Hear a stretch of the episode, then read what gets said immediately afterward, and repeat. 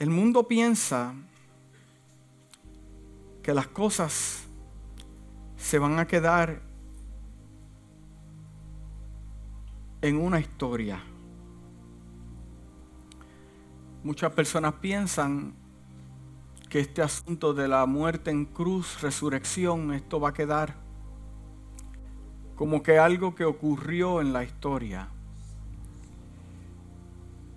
Pero eso no es la verdad. La realidad es que el Mesías caminó por la tierra para traernos salvación, murió en la cruz del Calvario, resucitó al tercer día y Él regresa a la tierra.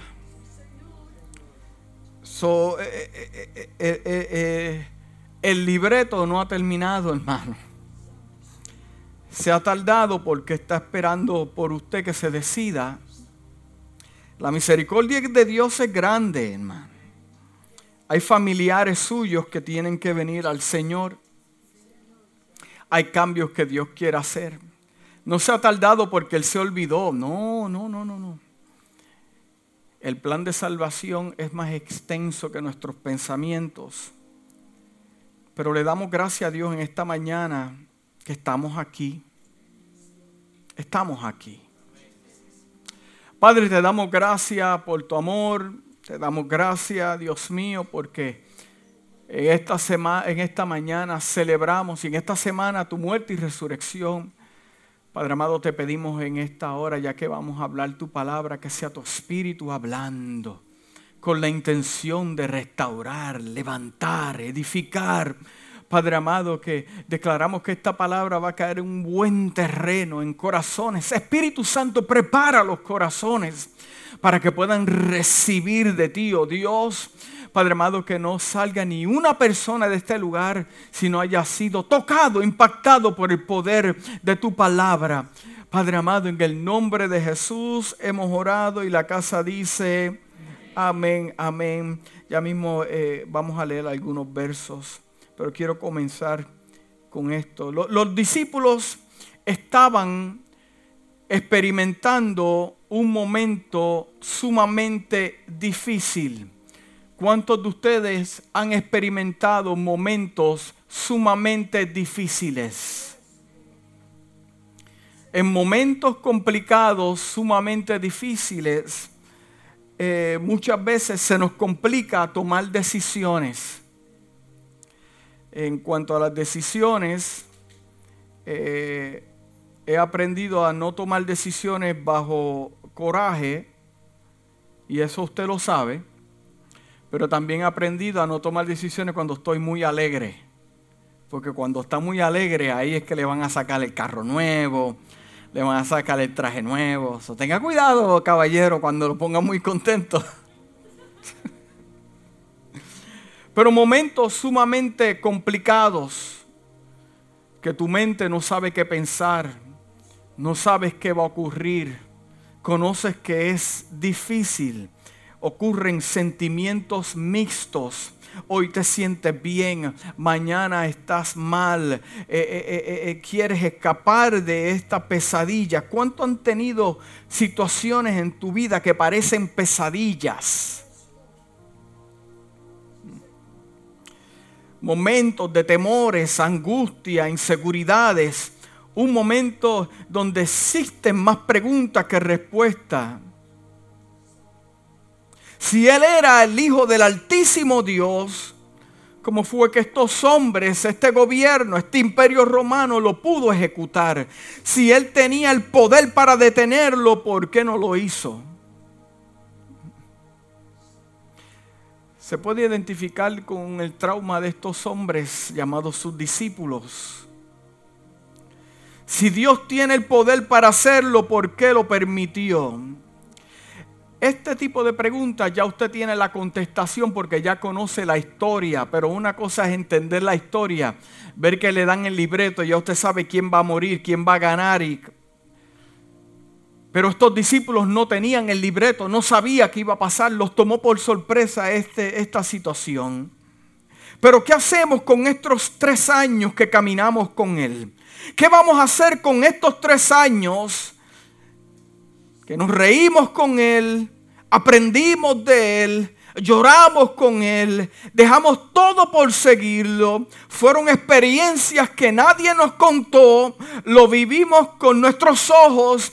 ¿Qué vamos a hacer con estos tres años que vimos a los que vimos como él le dijo a los vientos y a la tempestad, cálmate? Lo vimos alimentar más de cinco mil personas con hambre, al ciego ver, al paralítico caminar, al leproso ser sano, al endemoniado ser libre. ¿Qué vamos a hacer con estos estos tres años que fueron incrustados en mi alma, en mi corazón, y ahora lo pude ver, pude ser testigo de verlo en una cruz y yo sé que Él murió. No me lo contó nadie, no lo leí de un libro. Los discípulos podían testificar que estaban ahí presentes emociones mixtas. ¿Qué hacemos con estos tres años de promesas hechas, revelaciones impartidas de parte de mi rabí? Aleluya. Nos hablaste de la vida eterna y eres el primero en morir. Nos hablaste del reino del Padre que es poderoso, amplio y grande. Y aquí el reinado del hombre parece que pudo más. Estos momentos difíciles donde la mente nos traiciona, no, no, que no queremos pensarlo, pero el panorama muestra una realidad. El Mesías ha muerto, lo mataron a él. Si lo mataron a él, también nos matarán a nosotros y matarán a nuestros hijos, hijas. ¿Se ha encontrado, ¿se ha encontrado usted un momento como este? ¿Qué hacemos con estos tres años? Donde aprendí a hablar diferente, donde aprendí a mirar diferente. Tres años que cambiaron mi ambiente. Me cambió mis amistades. Me cambió de oficio. Yo dejé el negocio para seguir a alguien que mataron que yo hago con estos tres años. ¿Le ha pasado a usted algo semejante? Que usted invierte en algo pensando que será eterno y de momento es como que se lo arrebatan de la mano y usted no entiende. ¿Qué va a hacer con las experiencias? ¿Qué va a hacer con esos momentos de promesas poderosos que marcaron la vida de estos hombres? Mm.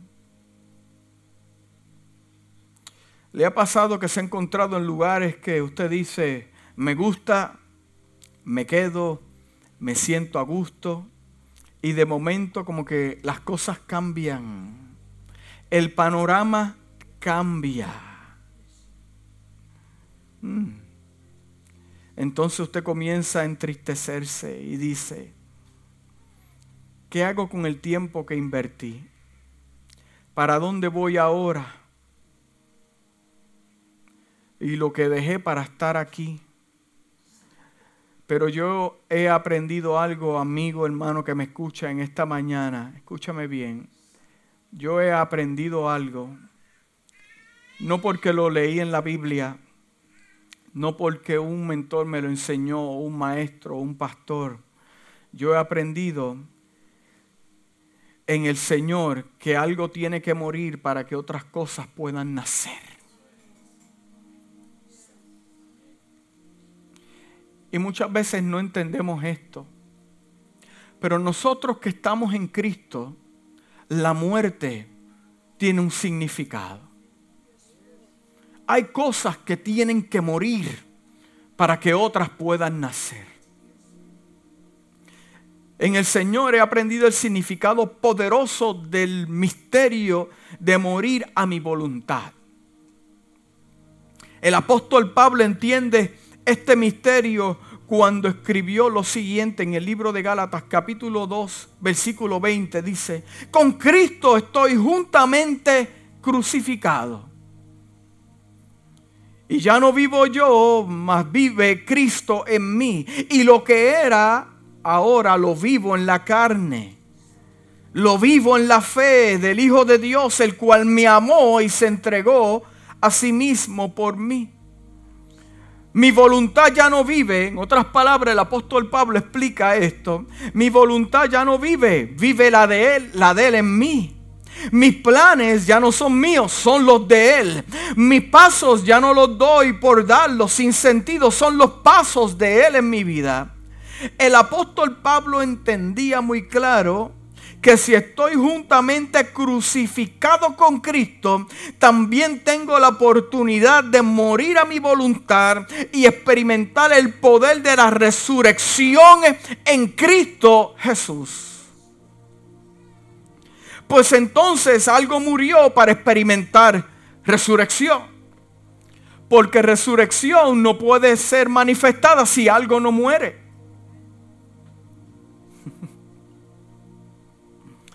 Lo mismo en la traducción Passion dice lo siguiente. Mi vieja identidad. ¿Cuántos tienen una identidad vieja? Ha sido crucificada con Cristo y ya no vive mi identidad. Es, hermoso como esta versión lo expresa, mi identidad. Soy Héctor camino como Héctor, todavía me gusta la misma comida, sigo siendo el mismo, pero ¿cómo puede ser posible que yo fui juntamente crucificado con Él y experimenté la resurrección? ¿Por qué? Solamente aquellos que aprenden a morir a su voluntad son los que pueden decir, yo tengo una nueva identidad entonces te ven y te dicen adiós, pero tú no eras tal persona que hacías tal cosa. Tú no eras tal persona que yo te vi. Tú eras el primero que abrías la discoteca y cerrabas la discoteca. Eh, eh, eh, tú eres el primero que, que, que, sacaba la droga y la pasabas entre los muchachos. Y ahora mira dónde tú estás claro, porque soy el mismo, porque lo que tú estás viendo es una persona que resucitó juntamente con Cristo. Y es lo que la gente no entiende, que te ven caminar y alegre. Pero lo que ellos no entienden es que tú entiendes lo que dijo el apóstol Pablo, que si yo puedo caminar, yo soy la misma persona. Pero la diferencia es que la identidad, las cosas que yo hacía, ya no las hago más. Por lo tanto, yo soy una nueva criatura en Cristo que ocurrió por medio de la muerte en la cruz y la resurrección del Cristo poderoso. Y ahora la esencia de una vida nueva. ¿Cuántos tienen una vida nueva? Pues el apóstol Pablo describe bien claro que esa vida nueva ya no es tuya. Ya no vivo yo, vive Cristo que en mí. Mire, mire lo que dice, qué tremendo dice. Porque el ungido vive su vida a través de mí. El ungido Vivimos unidos como uno solo. ¿Está usted unido como uno solo con Cristo? Mm. Mi nueva vida está fortalecida en la fe del Hijo de Dios que me ama tanto, cuanto se entregó por mí, repartiendo su vida en la mía. Mm. Mi vieja identidad muerto pero sigo siendo la misma persona en mi físico, pero mis pensamientos han cambiado, mi palabra ha cambiado, ya no camino donde caminaba antes, ya no tengo las mismas conversaciones, soy una nueva criatura. ¿Cuántos entienden este lenguaje? Necesitamos entender que en Dios, escucha bien, necesitamos entender que en Dios si algo muere es porque algo nuevo tomará vida. Si algo muere es porque algo tomará vida. Si de alguna manera tuviste la oportunidad de que algo muriera en tu vida porque no lo alimentaste, murió, tienes que entender que Dios no vino a arrebatarte nada, Él vino a darte algo poderoso.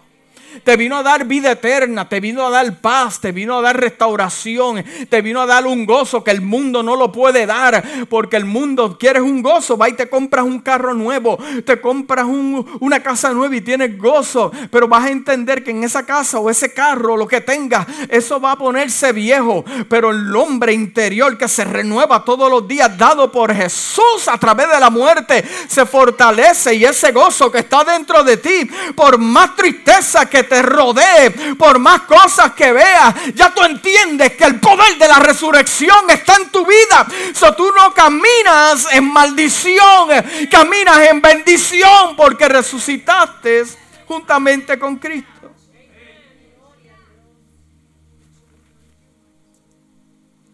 En lo físico, escúchame bien, los discípulos experimentaron la muerte de Jesús en lo físico, los discípulos experimentaron la muerte de Jesús, pero detrás del telón. Detrás del telón donde muchos no ven. Es el comienzo de algo nuevo. Ni por la mente le pasaron a los discípulos lo que estaba ocurriendo. Ellos están atormentados. Ellos tienen temor. Ellos tienen depresión. Ellos no saben con quién hablar. Si salir, los pueden matar. Eh, eh, si no, pregúntale a Pedro. Porque Pedro, por caminar con Jesús, ya hablaba como Jesús. Ya veía como Jesús. Pues claro, porque Jesús le cambió el ambiente, la visión, la forma de escuchar. Eh, era un momento de caos. Pero lo que no entendían ellos, que sus ojos veían caos. Pero lo que Dios estaba viendo era un principio principio poderoso para ellos. Lo que está ocurriendo detrás del telón. En Primera de Corintios capítulo 2 versículo 9 dice, antes bien como está escrito, cosas que ojo no vio, ni oído escuchó, ni han subido al corazón del hombre, son las cosas que Dios ha preparado para los que le aman. Yo no sé en qué situación tú te encuentras en esta mañana o qué problema te vas a enfrentar el mes que viene, pero entiende algo que va a ocurrir una cosa que tú ni has pensado cómo va a llegar. No vas a poder entenderlo, no vas a poder visualizarlo, pero algo se está formando detrás del telón. Algo piensa que algo está muriendo, pero cambia tu pensamiento y medita que algo nuevo va a tomar ese lugar. Dios no vino a arrestarte, Dios no vino a quitarte, vino a sumarte y a multiplicarte por medio del poder de la resurrección.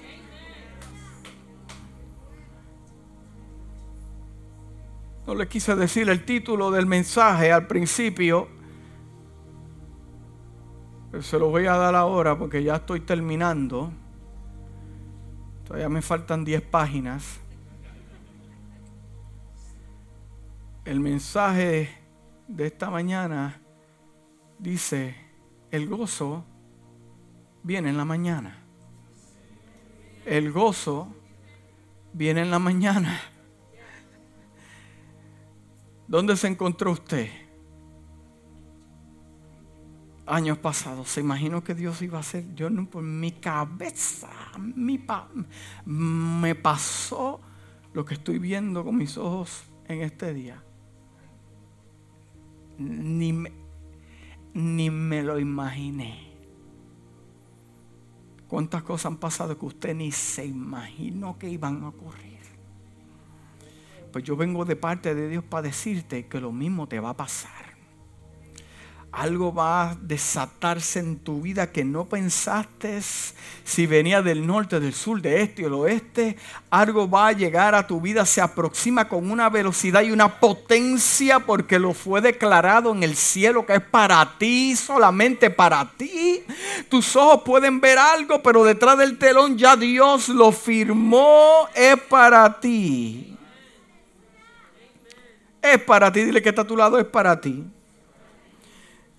Te voy a hablar de tres cosas rápidamente y se encuentra en el libro de Marcos capítulo 16 versículos 5 al 7. Libro de Marcos capítulo 16 versículos de 5 al 7. Dice, al entrar en el sepulcro vieron a un joven vestido con un manto blanco, sentado a qué? A la derecha Oye, parece que al Señor le gusta la derecha. Eh, no se me ofendan los zurdos, por favor. El Señor los ama también. Sentado a la derecha, se asustaron. Él les dijo, no se asusten, les dijo. Ustedes buscan a Jesús el Nazareno, el que fue crucificado. Sí, eh, eh, tengo noticia para ti. Él no está aquí. Él resucitó. Oye, como una palabra puede cambiar todo tu mundo en un instante. Como una palabra puede cambiar el rumbo de tu vida en un segundo, una llamada, un mensaje, una carta. Que estés angustiado y esas mujeres, ¿dónde están las mujeres de la casa? Que llegan angustiadas pensando qué va a pasar. Vamos a ver el cuerpo. Difícil de entender que mi Mesías murió. Vamos a ver el templo y te encuentras con alguien allí que te está esperando, que ya sabe que vas a llegar, te está esperando. Y quiere estar seguro. ¿Está buscando Jesús? Sí, el Nazareno. Sí. Él no está aquí. Él resucitó. Hmm. Miren el lugar donde lo pusieron. Pero vayan a decirle a los discípulos y a Pedro que Él va delante de ustedes a Galilea. Allí lo verán tal como Él les dijo. Allí lo verán tal y como Él les dijo. Una palabra que le da al ángel, el mensajero, que le da esperanza. La primera palabra que el ángel le da a estas mujeres ha resucitado. La situación en que se encontraban estas mujeres les parecía desesperada en sus mentes. Jesús ya había muerto, pero cuando llegaron a la tumba no encontraron a Jesús muerto. Encontraron la piedra removida, el cuerpo desaparecido y un ángel que le dijo, no está aquí. Las palabras del ángel fueron palabras de esperanza para estas mujeres en duelo. La noche, toda la noche había sido en llanto, pero ahora entienden que el gozo fue manifestado en la mañana. Una palabra que muestra esperanza. La segunda palabra que el ángel le dijo a estas mujeres fue, ve y díselo a sus discípulos y a Pedro. ¿Recuerda lo que le sucedió a Pedro? Este era el hombre que le había jurado al maestro que iba a morir por él, pero regresó a su previa profesión porque pensaba que lo que el Mesías le había dicho, las promesas que él había hecho, había muerto con él en la cruz. No, no, no, no, no, no, no, no. Jesús quería que Pedro supiera que aunque lo había traicionado y abandonado, todavía la promesa estaba viva, los planes estaban activos. ¿En cuántas situaciones usted se ha encontrado que usted dice, ya Dios se olvidó de mí? Ya los planes se, olvidaron, ya el ministerio no viene, ya todo terminó aquí, Dios se olvidó, llamó a otro, pero yo vengo a decirte algo en esta mañana. Lo que tú pensaste que había muerto en este domingo de resurrección, Dios te dice en esta mañana, no ha muerto, está activo, está activo, está activo, está activo. No murió con tu problema, no murió con tu situación, no murió con tu falta de obediencia está vivo esperando por ti. Dios te dice en esta mañana, voy a resucitar tu ministerio, voy a resucitar a tus hijos, le voy a dar vida a tu casa.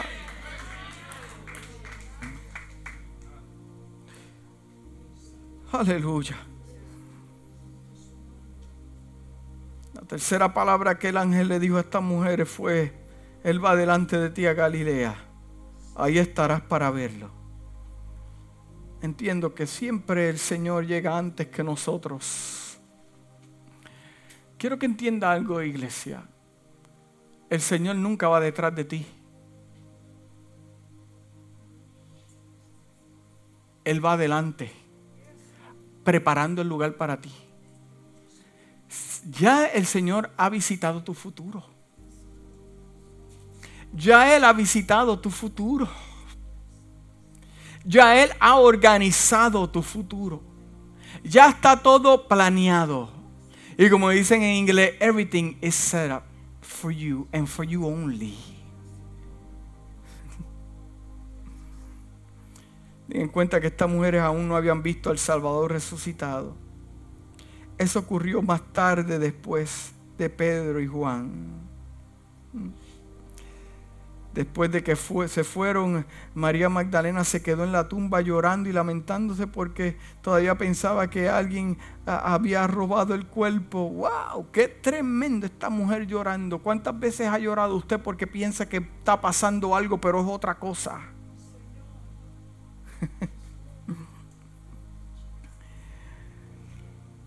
Yo le voy a dar la definición de resurrección. Escúcheme bien, para que entiendas lo que te estoy hablando. La palabra resurrección es lo siguiente. Renovación de algo que había disminuido su actividad. Renovación. Ahora yo entiendo que lo que Pablo está diciendo, yo resucité juntamente con Cristo. Lo que está diciendo Pablo es, yo fui renovado por la muerte de Cristo renovó mi corazón, renovó mi tristeza, renovó mi confusión. Yo soy algo nuevo, renovación. ¿Ha usted renovado su casa? ¿Ha usted renovado los baños, los gabinetes? ¿Ha visto como todo es la misma casa, pero lo que está dentro es nuevo? ¿Ha renovado los muebles? ¿Ha renovado alguna mesa? ¿Ha renovado algo? Y usted dice, bueno, qué bonito. Cambia el ambiente, cambia todo, pero es la misma casa, las mismas eh, eh, el mismo olor de la casa. Es lo mismo que Dios hace con nosotros, renueva algo que había disminuido su actividad. Mira lo que dice, o que había perdido actualidad o de alguien que estaba decaído físicamente o moralmente. La resurrección no se limita a Jesús, se amplía con nosotros, con mi vida, con su vida, con sus hijos. El poder de la resurrección está activo todos los días en la iglesia. Se activa en su casa, se activa en el trabajo, porque el Señor lo que hace es renovándote la mente, renovándote fuerzas. Cuando te pones triste, el Espíritu de Dios, el poder de la resurrección, renovando, renovando, renovando. ¿Cuántos lo creen? Muchas veces por causa de las situaciones que nosotros no escogemos, no las planeamos, ya situaciones son atrevidas, llegan sin invitación, te tocan a la casa, no te dicen permiso, entran. Y pensamos que todo está perdido, que la promesa de Dios ya no existe que está muerta, que mi llamado murió, que mi pasión por Dios murió, que las cosas no cambiarán, que la mentira venció sobre la verdad, que la injusticia venció sobre la justicia, que el engaño y el abuso pudo más. Yo vengo a decirte en esta mañana, amigo y hermano que me escucha, que en el cielo se escribió un libreto que no culmina en el Golgotá ni tampoco en la tumba. El libreto culmina en la resurrección de nuestro Salvador para los hombres estaba muerto, pero el libreto le dice que él vive. Ni el Golgotha ni la tumba tuvieron la última palabra. La última palabra la tuvo Dios. En esta mañana celebramos el poder de la resurrección, que no solamente es manifestada en Jesús, se manifiesta también en nosotros. De la única manera que la resurrección puede tener parte es si la muerte se manifiesta primero.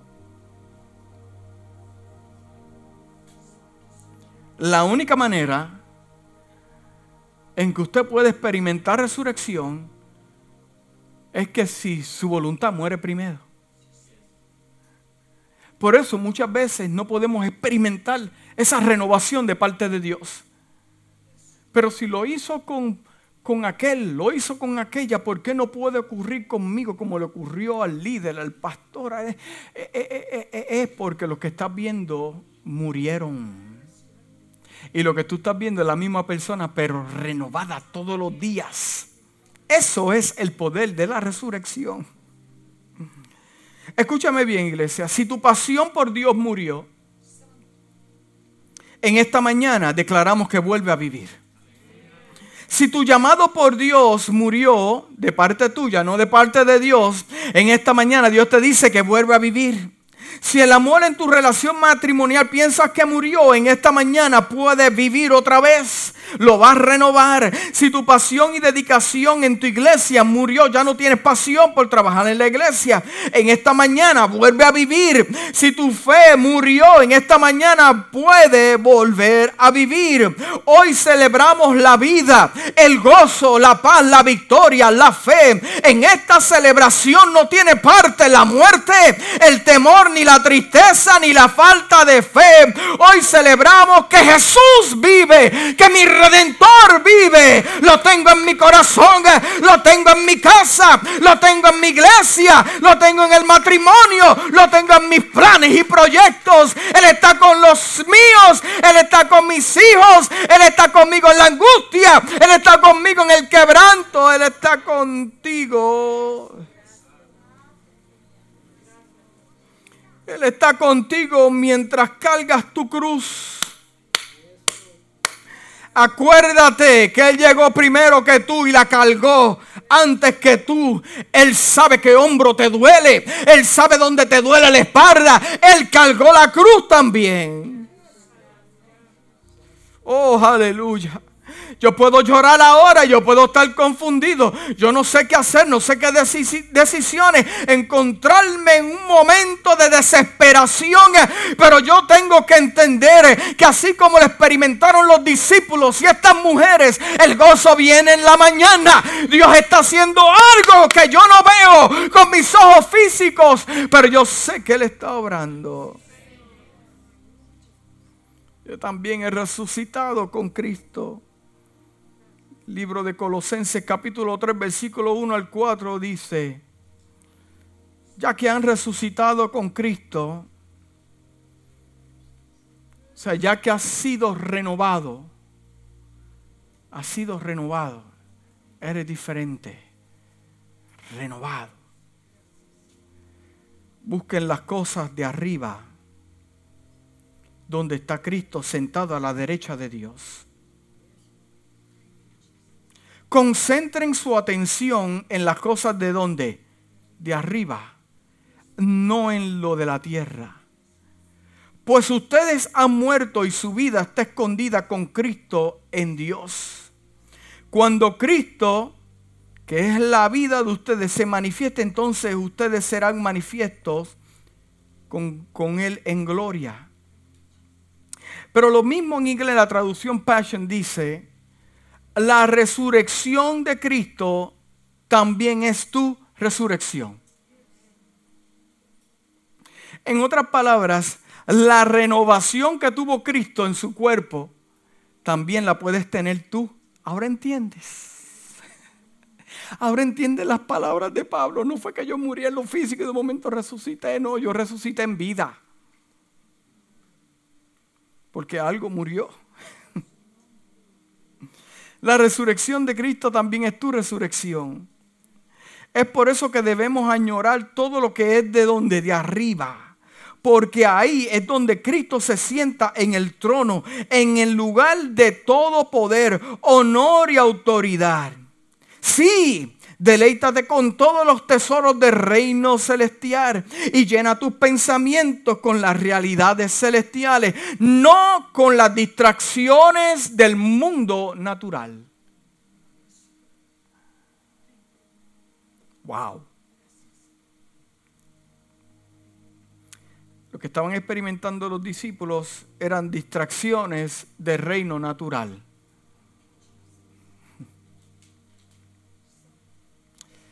Mira lo que dice eh, el, próximo versículo. Dice, tu crucifixión con Cristo ha roto el vínculo con esta vida. Wow. Tu crucifixión con Cristo ha roto el vínculo con esta vida. Ahora tu verdadera vida está escondida en Dios en Cristo. Y como Cristo mismo es visto por quien realmente es, quien realmente eres también será revelado, porque ahora eres uno con Él en su gloria.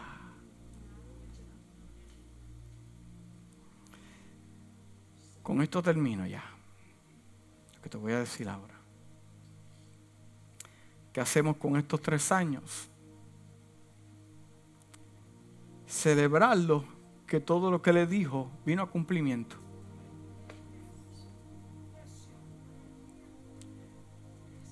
¿Qué hacemos con estos tres años?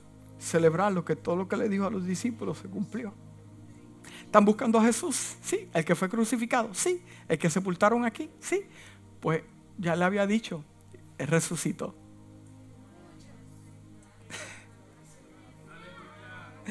Puedo llorar en la noche, pero el gozo viene en la mañana.